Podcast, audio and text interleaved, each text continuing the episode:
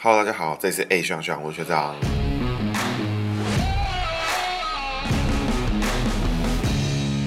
Hello，大家好，这里是 A 学长学长，我是学长，大家好，学长又回来啦。今天要讲的是哦，最近最焦点的焦点人物王浩宇。也就是在二零二一年一月十六号的时候啊，就前几天啦，成为了第一个被罢免的六都议员，在台湾是第一个。在韩国瑜之后呢，基本上韩国瑜在行政首长被罢免之后，这个王浩宇也算是历史人物上的一笔啦。那王浩宇他的背景呢，其实算是透过这个纯网络社群力量崛崛起的政治人物，从 PTT 到 Facebook 都有他的足迹啦，也是近代算是蛮特殊的一个案例。那他的历史跟他过去发生的争议事件呢，欢迎各位。会自己去维基百科看啊，因为真的太多了，有很多很杂、很细项的东西，都有很多这种网络的论战。那他就是透过这样的网络社群力量，逐步的建立起来之后，曾经加入过绿党，然后有在民进党，然后都是在中立这边担任市议员的部分。那我觉得他可以这样子一路走来，真的就是靠他这个一路就是引战啊、开战啊，在网络上面就是议题上面，基本上都是无一不语啦。就算没有事情，他也可以弄个事情，比如说上次那个时代力量党工什么藏毒事件，他就讲的这个言之凿凿，就后面好像就是一桩冤案，我觉得这也是蛮莫名其妙。所以说，王浩宇真的算是近代台湾政治史上的一个奇葩了。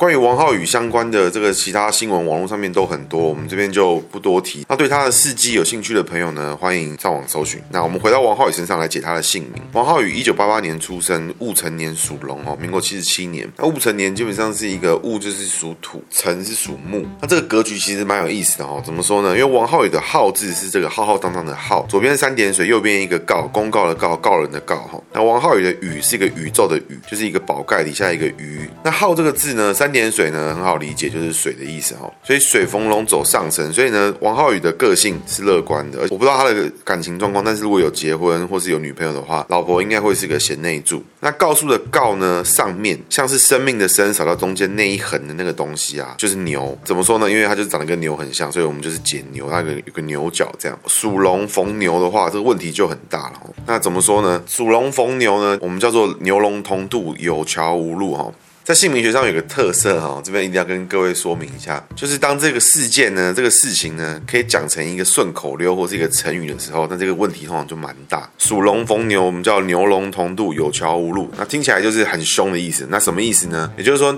牛跟龙一起渡河的时候呢，要么就是走桥，反正不然就没有路了。那这个具体的说明是什么呢？我当时在上课的时候，跟各位报告，我当时在上课的时候，其实我一直听不太懂，就是到底到底是什么概念，然后搞不懂说是三小。因为就觉得画面很抽象啊，比如说我们在一边在解读其他的东西，比如说蛇逢洞就是喜欢的嘛，蛇喜欢钻洞嘛，兔子喜欢钻洞嘛，那龙被关到洞里面，它就是被困嘛，这个我们可以很好理解，这生肖喜忌的部分。可是牛龙同渡有桥路，我一直都搞不懂这是三小。那后来呢，就是我解了越来越多人姓名，就是我一直有在注意，就牛龙同渡的人他有什么状况。后来发现就是说，原来牛龙同渡的核心概念就是说，你看到这个人你也搞不懂这是三小，这就是牛龙同渡的特征啊。牛龙同渡的人是不坏人，他人通常的也不错，相信。相处起来也是好相处，但是呢，他会有一些行为让旁边的人不知道他在冲三小，要么就是对一些事情的那种反应激烈程度，就是一个超乎你的想象，或者是该反应激烈的时候完全没有反应，也有可能是说他的思路完全异于常人，就是你这个人你就觉得很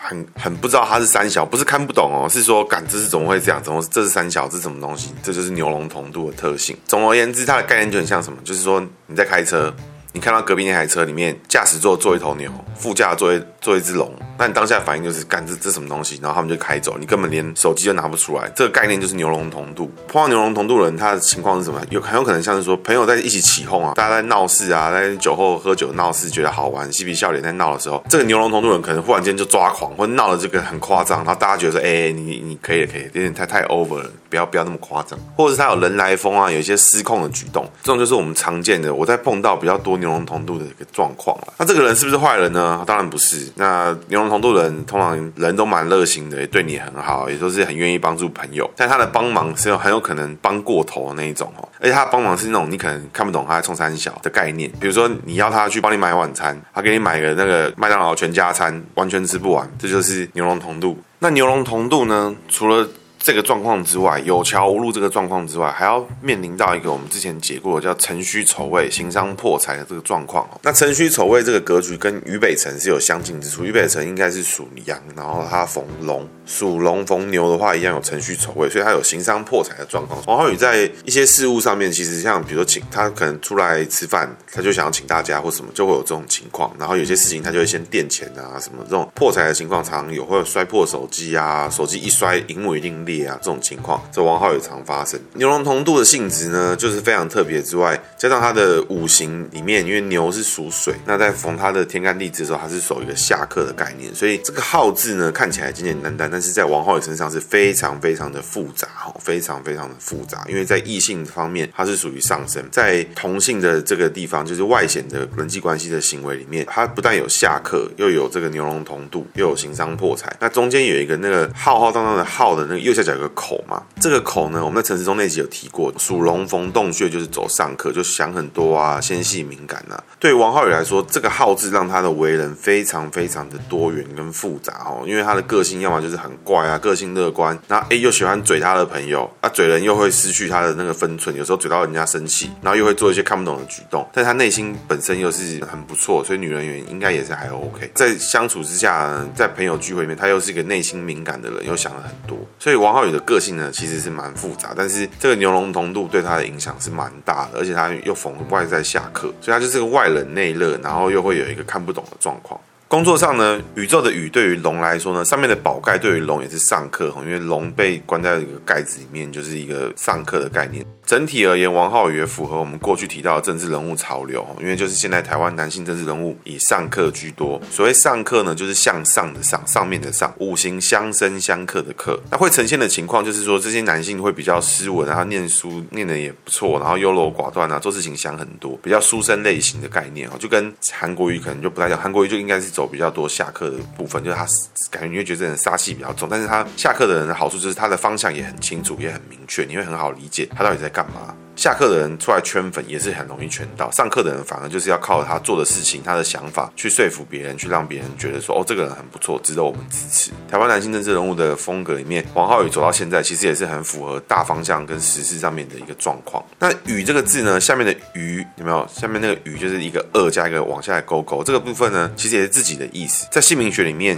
宇宙的宇跟安全的安是很相近的字，也就是说。在宝盖之下都是有自己的生肖的意思，但是呢，宇宙的宇特别的地方是什么？就是说，在一些特定的情况或是一些比较极端的情况之下，除了自己之外呢，我们还要把那个数字的二跟勾勾来做一个解读哦。那一竖下来就是一个一条蛇的意思哦。那属龙逢蛇，那就走上课，跟这个上面的王浩宇的浩字的那个口是一样的意思，所以他工作纤细敏感，想很多，为人处事也是一样。这个二呢，数字二呢，我们又要解成牛的意思哈。怎么说呢？因为属牛、虎、兔有没有？牛就排第二名，所以一就是老鼠，二就是牛。在这个情况之下呢，你会发现到一件事情，在他的人际关系位里面有口逢上克，在他的工作位上面有个宝盖一样逢上克。那人际关系里面有牛，牛龙同度；那工作位上面一样有牛，一样牛龙同度，只是两边大小的取向有点不一样。怎么说呢？人际上面他的纤细敏感是比较属于内在的部分，然后他的优柔寡断。想很多也是比较内在的部分，他在工作上面呢，他的细心谨慎就属于他外在的情况。那牛龙同度就变比较少，也就是说他一样会有这种抓狂的现象，但是工作上面比较少。但是朋友论战呢，他那种抓狂的情况就很强。那这种人的特质就会很明显。那在解读他的姓名之上呢，我们可以来解读几个比较特殊的地方哦。第一个，王浩宇是姓王，属龙。那王这个字呢是大生肖专用字哦，所以他属龙是大生肖，长辈缘天生就好。而且他人际上面呢，天生他的异性就有上升，所以也是格局也不错，所以他人缘其实不差，长辈缘也好，很多人在帮他的忙。但是呢，因为牛龙同度这个很特殊的个性，所以他人际交往上面呢，跟男性的口角一定是少不了。而且工作上面一样有牛的存在，所以他的工作位里面也会起口角。但是呢，在人际交往他只嘴男的，但是工作上面男女一起嘴，就是有这种奇怪的情况哈。王浩宇这个人的名字真的是非常非常的特别啊，也是现在写过这么多政治人物的姓名里面，王浩宇算是比较容易起。争议起口角，那也符合他现在做的事情啊。这很像事后诸葛，不过王浩宇的名字确实有这个状况哦。他作为一个议题的这个重炮手或攻击手，或是侧翼来讲，是非常非常非常的适合的一个角色，因为他愿意去跟别人论战。因为像名字好的人啊。你说他在网络上跟别人在那边站，或者跟酸民在那边站，然后这边引经据典，然后找一堆资料跟别人站。名字好的人基本上不想做这件事情，他只想知道结果是怎样。也只有这样的名字的人才会适合做他的侧翼啊、攻击手的个性。在我们看不到的王浩宇的背后呢，就是王浩宇应该有一些蛮特殊的点哈。王浩宇的长辈缘很好，所以他能够在中立连任，跟他努力的扫街去认识长辈啊、拜票啊，应该是有相当程度的关联，绝对不是这种。纯靠议题就打起来，他在长辈上面，所以他当地应该有一些蛮帮助他的长辈，然后也是有帮他顾组织啊、顾什么，所以应该是有这样的帮助。那另外，我其实没有找到他有没有结婚，是有些桃色纠纷啊，但是是同性，所以我也搞不懂他的情况是什么。那我不知道他结婚了没或怎么样，但是他的身边应该是有一些对他非常非常有帮助的女性，是不是女朋友或老婆我不知道，但是同辈女生里面是有给他帮助的人是不少的。解解到这边呢，他的姓名初步已经是被我们解读完了，可以给王浩宇的建议呢，就是我会建议你尊重一下同辈的朋友哈，同辈的朋友呢，因为大家都知道林子大了，什么鸟都会有，很多人会有表现好的时候，也会表现差的时候。别人表现差，不代表你就一定要说出来，一定要去嘴他，一定要去弄他。很多事情呢，不是零和啦，不是对方输你就赢这样。很多时候，大部分时候其实是不管怎么样，大家都会输。这就是一个政治很特别的一个情况。我相信我们的王毅座一定也了解这个情况，但是稍微呢尊重一下自己同辈的朋友。那朋友多不一定是要靠起争议才会有朋友嘛。所以稍微呢少踩别人两下不是什么坏事。那他的名字真的太特别了，所以我这边过去从来都不会对政治人物讲这样的话。不过我蛮相信，这王浩宇听到这些话也是觉得听听啦，因为这样的个性、这样的格局的人，其实不是很容易听进别人的劝，接受别人的建议。所以对于王浩宇来说，这个是他辛苦的地方哦。他就是觉得这样子是对，这样子好，别人的建议不够好，听我的反而是好的，那他就会有这种极端的个性跟极端的行为出现。那最近最红的议题呢，应该就是王浩宇被罢免这件事情啊。其实说真的，一个议员被罢免，对于当今的政局跟政治的风向走向来讲，真的是不痛不痒，因为根本就没有人 care 这件事情，就少一个议员，就这样。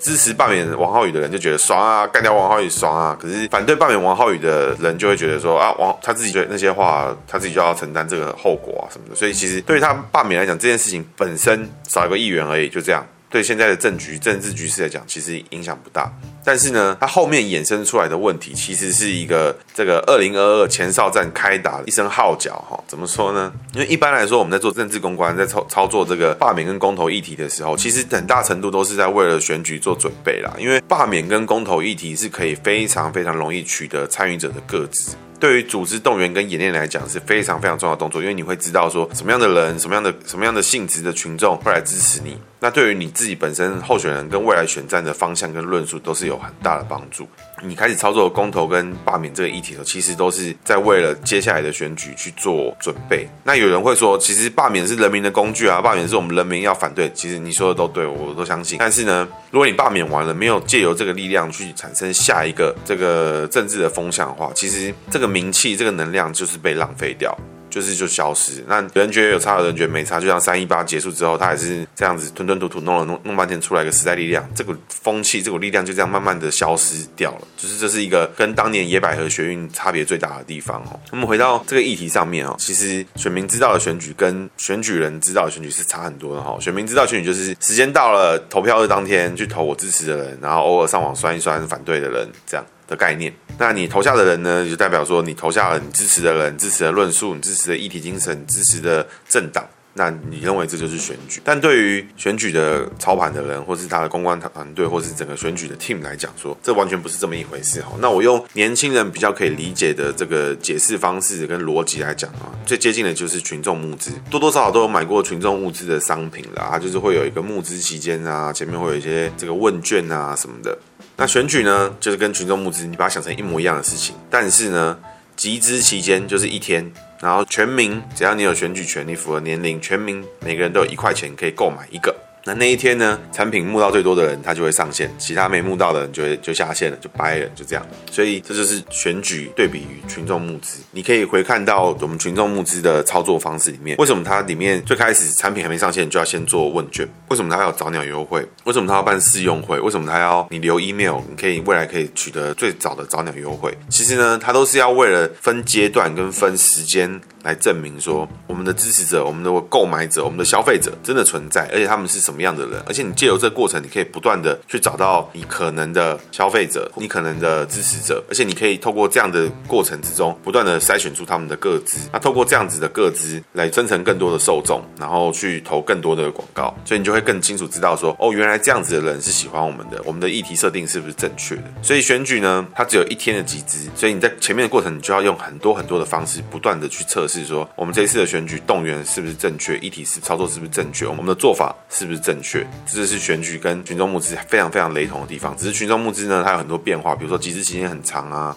那集资期间还可以做一些操作啊什么的，还有解锁什么，这就是选举没有的事情。但是核心概念呢，其实就是一样，它就是个非常非常严苛的一个群众募资。所以你借由这个逻辑去猜想这件事情的话，你就会知道为什么选举的时候公投榜大选，为什么选举前面有人家办活动，为什么要办造势晚会，为什么要办这种罢免，在选举之前，比如说我们二零二二年要选举，我们在前面先取得了这一批在地人的个资，我们就会知道说，哦，原来这么多人支持我们，年龄层分布是怎么样，我们就可以进一步透过这些资讯去生成受众啊，去做选举动员或是活动动员，我们会知道这些人跟我们的理念相对相近。所以罢免成功这件事情，其实成功这件事情不重要，但是呢，当地。政治团体运作的所取得的未来的政治资本是非常非常非常重要的一件事情哈，因为对于台湾的选民来说，要关注的从来都不是王浩宇被罢免掉这件事情，因为他被罢免掉就是中立与王浩宇之间的事情，那就是他们的问题，不会对于台湾大部分人造成什么影响。但是呢，你就要关注的是什么？是什么政党跟什么组织在当地做操兵演练？因为罢免不是一个容易的事情啊，不然一定选完我们就把人家罢免掉就好了，就是这样。所以罢免从来都不是简单的事情，要通过罢免，必须要有非常非常缜密的组织跟运作来去整理那些文件，符合这些法规，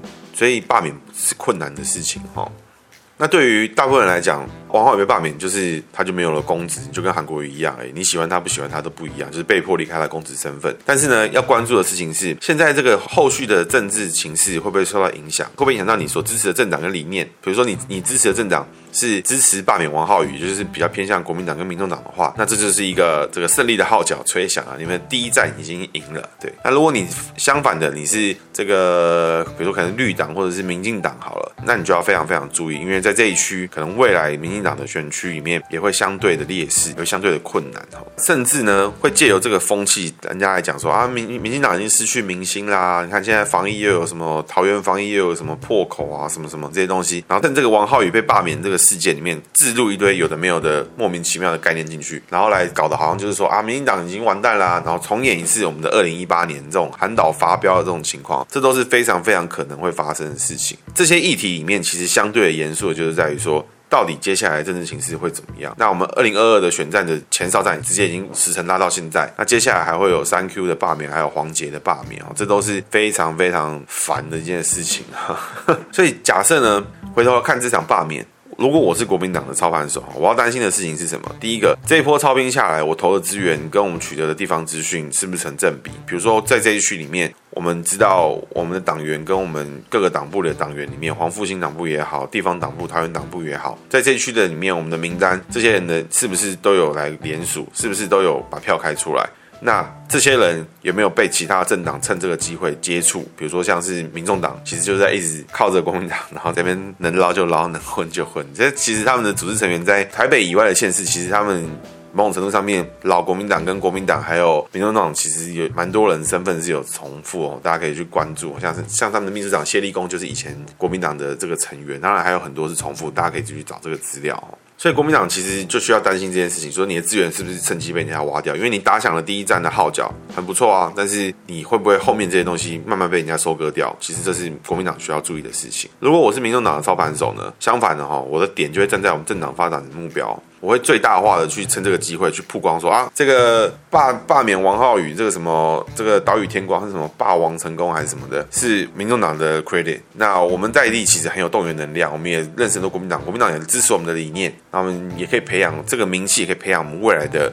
候选人，所以我是民众党的话，我就趁这个机会最大程度的曝光，然后一直去取得当时联署的名单，当时这个出来办活动的名单，引用这个名气，名气可用的话，未来就有机会在这一区再培养多一个这个民选的这个议员，或可能是候选人啊，或什么样的。那如果是民进党的操盘手呢，那就要分层级啦。不过我就讲比较基本的，就是说除了这个议题止血之外，因为你被罢免成功，就是这一区选民不支持你嘛，你被罢免成功就止血这个议题之外，我也要去确认，就是说二零二二年在这个选区里面。的席次会不会有变化？那未来的市长票会不会有变化？我们的庄脚有没有动？有没有有没有受影响？还是这负面因素多，还是正面因素多？我们就要去评估这个事情。其实就是影响层面，其实我们要考量的都会是后面的事，而不是王浩宇被罢免这件事情。因为这件事情就跟天能讲的一样，发生的事情就已经发生，是没办法被改变的。那大家可以观察到哦，其实现在有很大量的网军哦，已经不断的在把王浩宇罢免成功这件事情，跟大家都知道桃园医院这个院内传染的事情啊，还有什么莱猪啊，然后各种事情呢，通通连接在一起，就是说民进党就是在硬硬来啊，我们就人民就给他个教训啊，这种事情真的跟二零一八年真的太像了，真的太像，那时候是同婚嘛，所以那时候在底下其实就已经有非常非常大量的这种假的账号在留一些假的留言啊，做这种操作，其实现在已经开始你会注意到，在社群媒体上，脸书也好，在 Facebook 上面也好。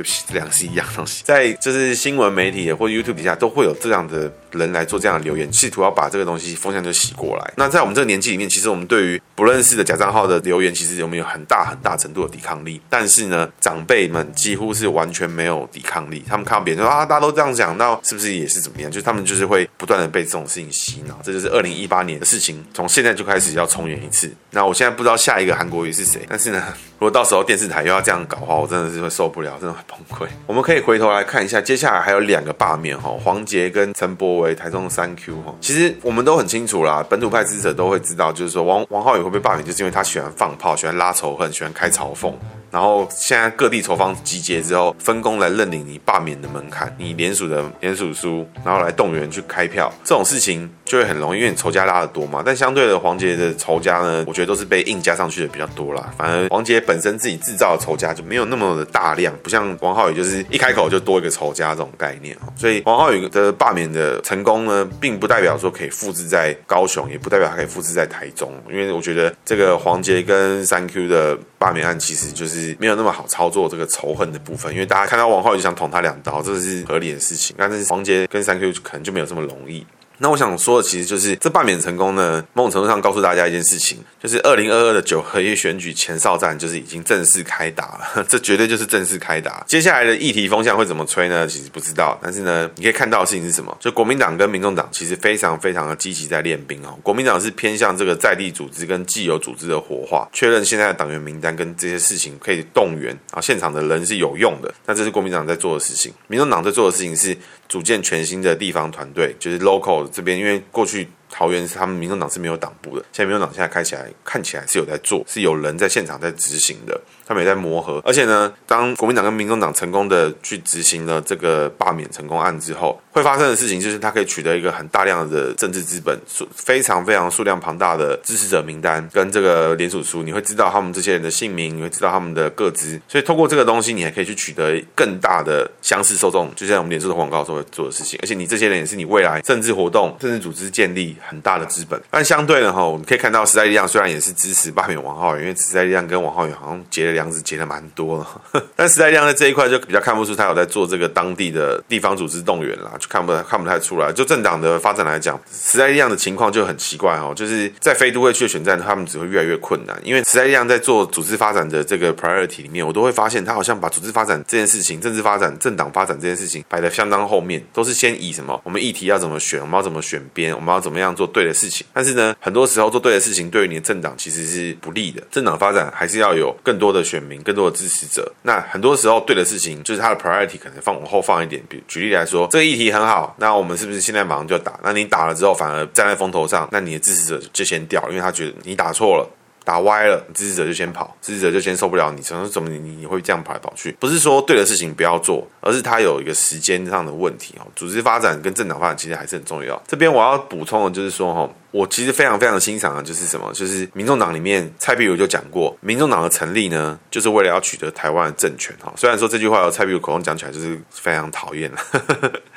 但是呢，蔡壁如这样的态度，其实我非常非常欣赏哈。因为你今天组了一个政党，就是为了取得政权，你不是组了一个政党之后，哎，沽名钓誉，然后一天到晚做真正确的事情，真正确的事情不代表是对的事情。民众党呢，其实对于组织发展跟这个政党发展，其实是非常非常认真哈。这我觉得这是他们所有事情里面做最认真的一件事情。其他事情我都觉得是不是玩假的？你可以看到，在这个二零二零二零年，他们取得这个立法院席次之后，他基本上才一年的时间，就在各地发展积极经营地方党部哦，这才是政党经营正确的态度。所以蔡壁如讲出这样的话，我其实我觉得相当的佩服，因为时代力量到现在我看不出来他们有想要取得行政权，他们只想要选了很多民意代表，但民意代表只代表那些人。但是你一旦成立政党，其实你要改变台湾，你要带带领更多人走向更好的方向，去取得执政权，去取得行政权，是必然的方向哈。是必然的方向，所以时代力量的发展呢，我就觉得在这一次里面，我看不出他们有积极程度了，就就蛮怪的，看不太懂他们在干嘛哈。好，那我们回到今天的主角王浩宇身上，王浩宇被罢免这件事情很重要吗？其实呢，真的还好啦，其实真的还好，因为以他的姓名格局呢，他是不是议员呢？这是他一个开嘴的执照。他今天不是议员了，他还是可以当议题打手，他还是有他的粉丝。但是呢，他被罢免这件事情，代表了二零二二九合一大选哈，在二零二一年的第十六天，这第一声枪响就开打。所以接下来呢，我们还有一年将近两年的时间，一年又十一个月吧，我们就要每天都要看着这些事情跟新闻，会有数是数不清乱七八糟的政治议题要开打，因为为了要延续罢免的热度。政治的操作上面跟新闻操作上面，必须要不断的延续公投啊，这个罢免的议题，跟一些那种你看起来就很恶搞，比如说战口罩啊，战什么疫情啊，或者他们就故意来弄一些那种有的没有的事情，就很烦，然后很无聊，因为你会失去了公共议题讨论的这种方向，反而都是在积极的扩充自己的政治资本哈。好，以上是我们今天的内容。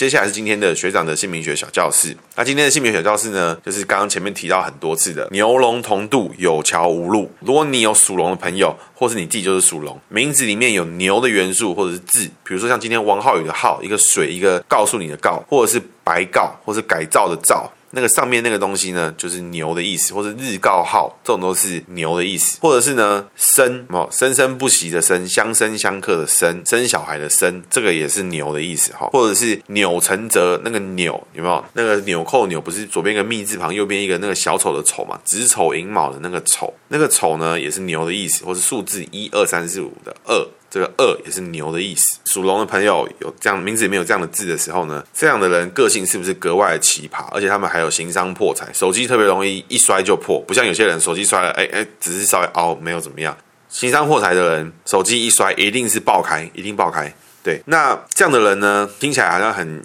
很无助哈，牛龙同度有桥无路，但是这样的人会不会是坏人？其实也不会，因为牛龙同度有桥无路，他们可能是非常非常暖心的朋友，用他们属于他们自己的奇葩方式来温暖你哈。就像什么？就像你养了一只猫，然后猫看你好像没有什么狩猎能力，他就帮你抓一只蟑螂来送给你。真的是牛龙同度有桥无路，你看了就是干这是三小，但是呢，我可以感受到你很有心，谢谢你这种感觉。如果你有属龙的朋友，或者你自己就是属龙的朋友，名字里面有牛的元素的话，有这种奇葩的状况，有的话，快多听几次这一集，或者把这一集呢分享给他听，看看他有没有这样的感受，或者你有没有这样的感受。